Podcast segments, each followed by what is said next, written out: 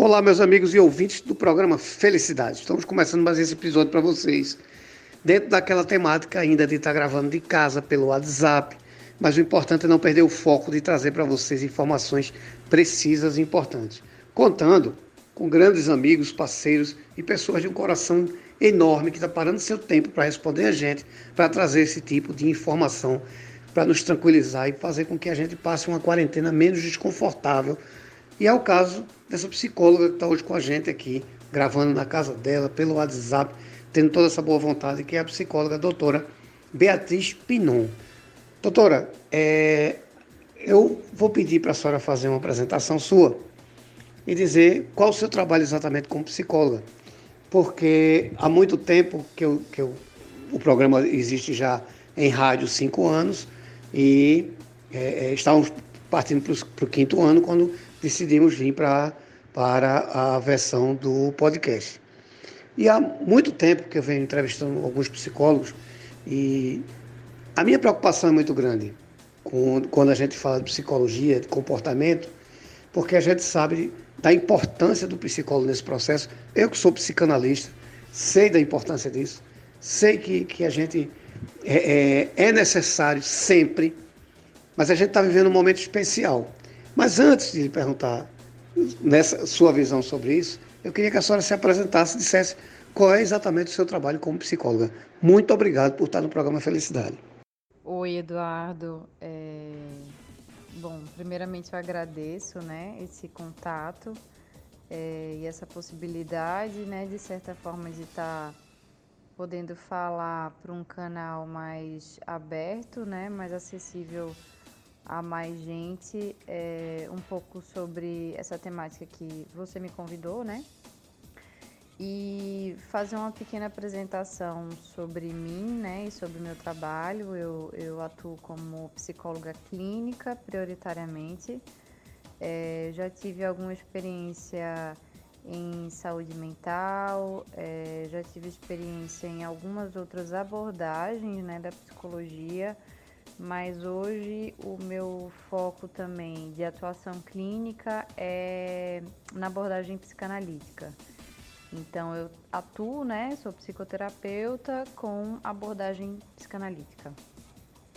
Há algum tempo é, eu vivi também uma diversificação nos meus atendimentos, né? Hoje eu atendo especificamente é, crianças, adultos e adolescentes, né? Crianças, adolescentes e adultos. E tem um trabalho também específico com clínica do trabalho, é, mas atendo algumas demandas também que hoje se voltam muito para ansiedade, é, depressão e muitas queixas sobre também as relações de trabalho. Doutora, uma, uma dúvida que eu sempre tenho, e sei que muita gente tem, é a seguinte: qual é o momento que. Você falou em adolescente, mas também falou na parte trabalhista. Qual é o momento que a pessoa que convive com alguém que precise é, passar por uma terapia, precisa passar por um processo com um psicólogo, um psicanalista, qual é o momento que a gente que está junto de uma pessoa dessa identifica a necessidade, doutora? Existe um momento específico? Eduardo, veja, momento específico, não, não sei, assim, eu, eu penso que essa, é isso é um ponto muito relativo, né? Porque a gente pode é, entender que a patologia ela se desenvolve por graus de gravidade. Então, é, algumas pessoas, né, podem de certa forma desempenhar uns sintomas psíquicos, né, leves, sintomas psíquicos moderados e sintomas psíquicos graves, né. Eu acho que assim o pano de, de principal, né, de, de, talvez alguém ser motivado a entrar numa psicoterapia, numa psicanálise, de certa forma é o sofrimento, né. Então o sofrimento ele pode ser sentido em algum grau, né? Então alguém pode identificar o sofrimento e pode ir por conta própria. Mas é, outras pessoas é, às vezes passam por algum sofrimento é, não identificam esse sofrimento, às vezes até vivem é, a sua vida cotidianamente com aquele sofrimento que não tem causado é, muitos grandes problemas para a vida da pessoa, mas tem alguns sofrimentos que é, agem de forma muito é, direta na vida da pessoa, às vezes até impossibilitando essa pessoa de é, viver um curso, talvez como a gente se chame normal, né, de trabalho, estudo, de relacionamento, de alimentação. Então, são algumas questões, eu acho que, claro, para a gente ficar atenta, né? Como você falou, adolescente, é, claro, os adolescentes hoje, é, não sei se, se isso acompanha centenas de anos da cultura, mas assim, os adolescentes têm muitas questões, né? A gente tem um número é, crescente de adolescentes que hoje estão entrando em terapia, é, por motivos de depressão grave, né? Às vezes é, tentativa de suicídio, é uma faixa etária que isso acontece bastante e nem sempre é uma faixa etária que pede ajuda, né? Então, aos parentes que moram perto, os, os responsáveis, né, por essas pessoas, eu acho que é importante ficar atento a, aos sintomas, né? É importante ficar atento como é que esses sintomas se manifestam, como é que esses adolescentes estão se relacionando, é, se alimentando é, e se isso realmente está prejudicando o cotidiano deles.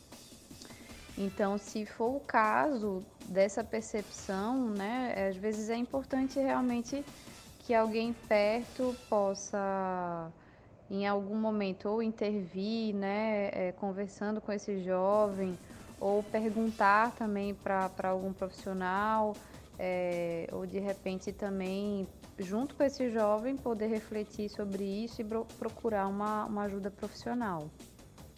Doutora, ótimo, perfeito. É, é realmente é, é, dá sinais, né? E a gente tem que, que observar muito esses, esses sinais. É, veja só, vou abusar do seu conhecimento, tá certo? Eu queria saber o seguinte: qual é a maior demanda que a senhora tem em consultório hoje? Só para eu ter uma noção de como anda o mercado. E o que, é que a senhora espera agora de demanda? O que é, que, é que será que vem uma nova demanda pós essa, essa quarentena, pós essa, esse vírus?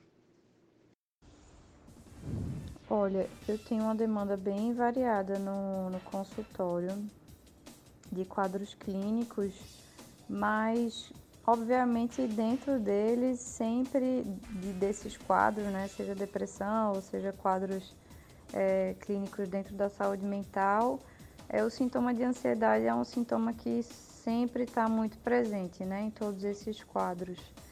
É, enfim, o sintoma, na verdade, ele serve para a gente como uma porta para entrar nesse caminho, né, que é o caminho da do autoconhecimento, de se autodescobrir.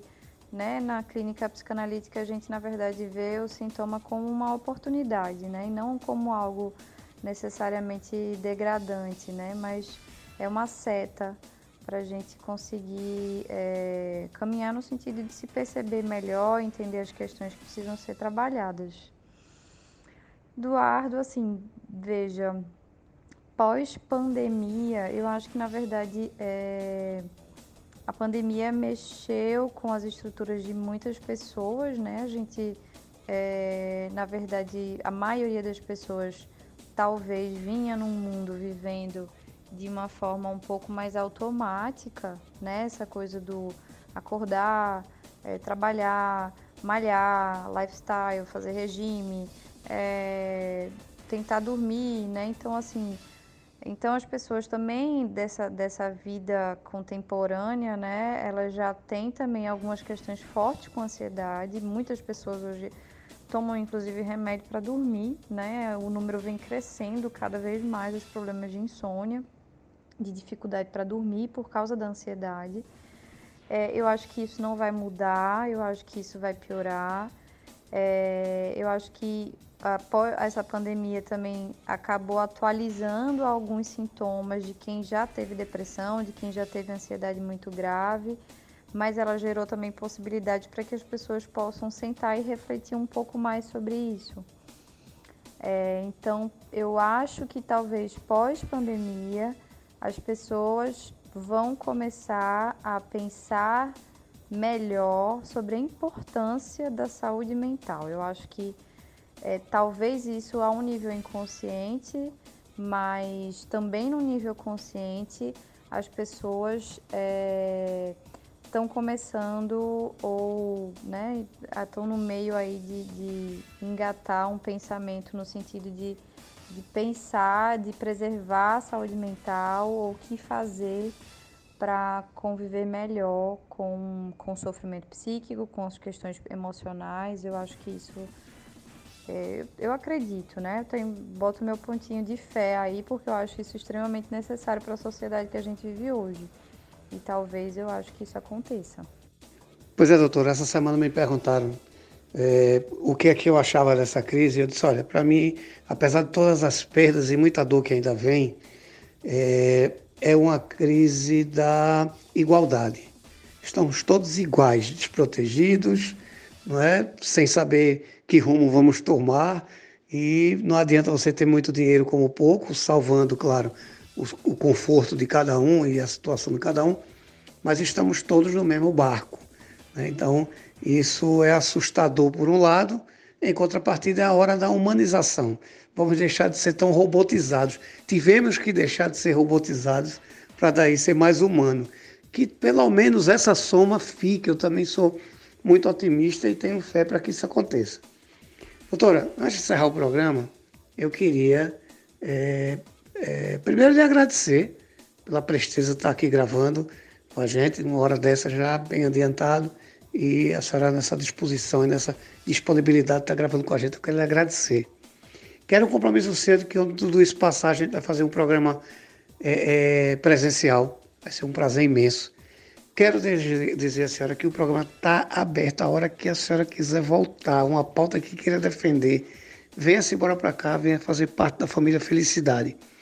Mas antes de encerrar o programa, é, eu queria que a senhora deixasse os seus contatos, como é que a gente vai lhe seguir, vai lhe achar, como é que a gente tem a senhora como nossa psicóloga e, e, e psicanalista, como é que isso pode acontecer, doutora?